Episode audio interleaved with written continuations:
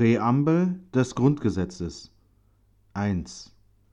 Im Bewusstsein seiner Verantwortung vor Gott und den Menschen, von dem Willen beseelt, als gleichberechtigtes Glied in einem vereinten Europa dem Frieden der Welt zu dienen, hat sich das deutsche Volk Kraft seiner verfassungsgebenden Gewalt dieses Grundgesetz gegeben. 2.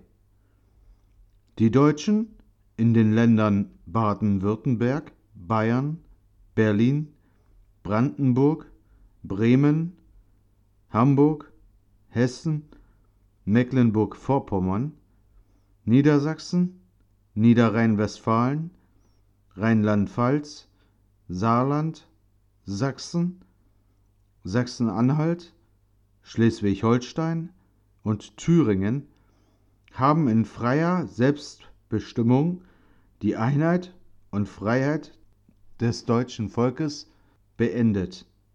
3. Damit gilt dieses Grundgesetz für das gesamte deutsche Volk.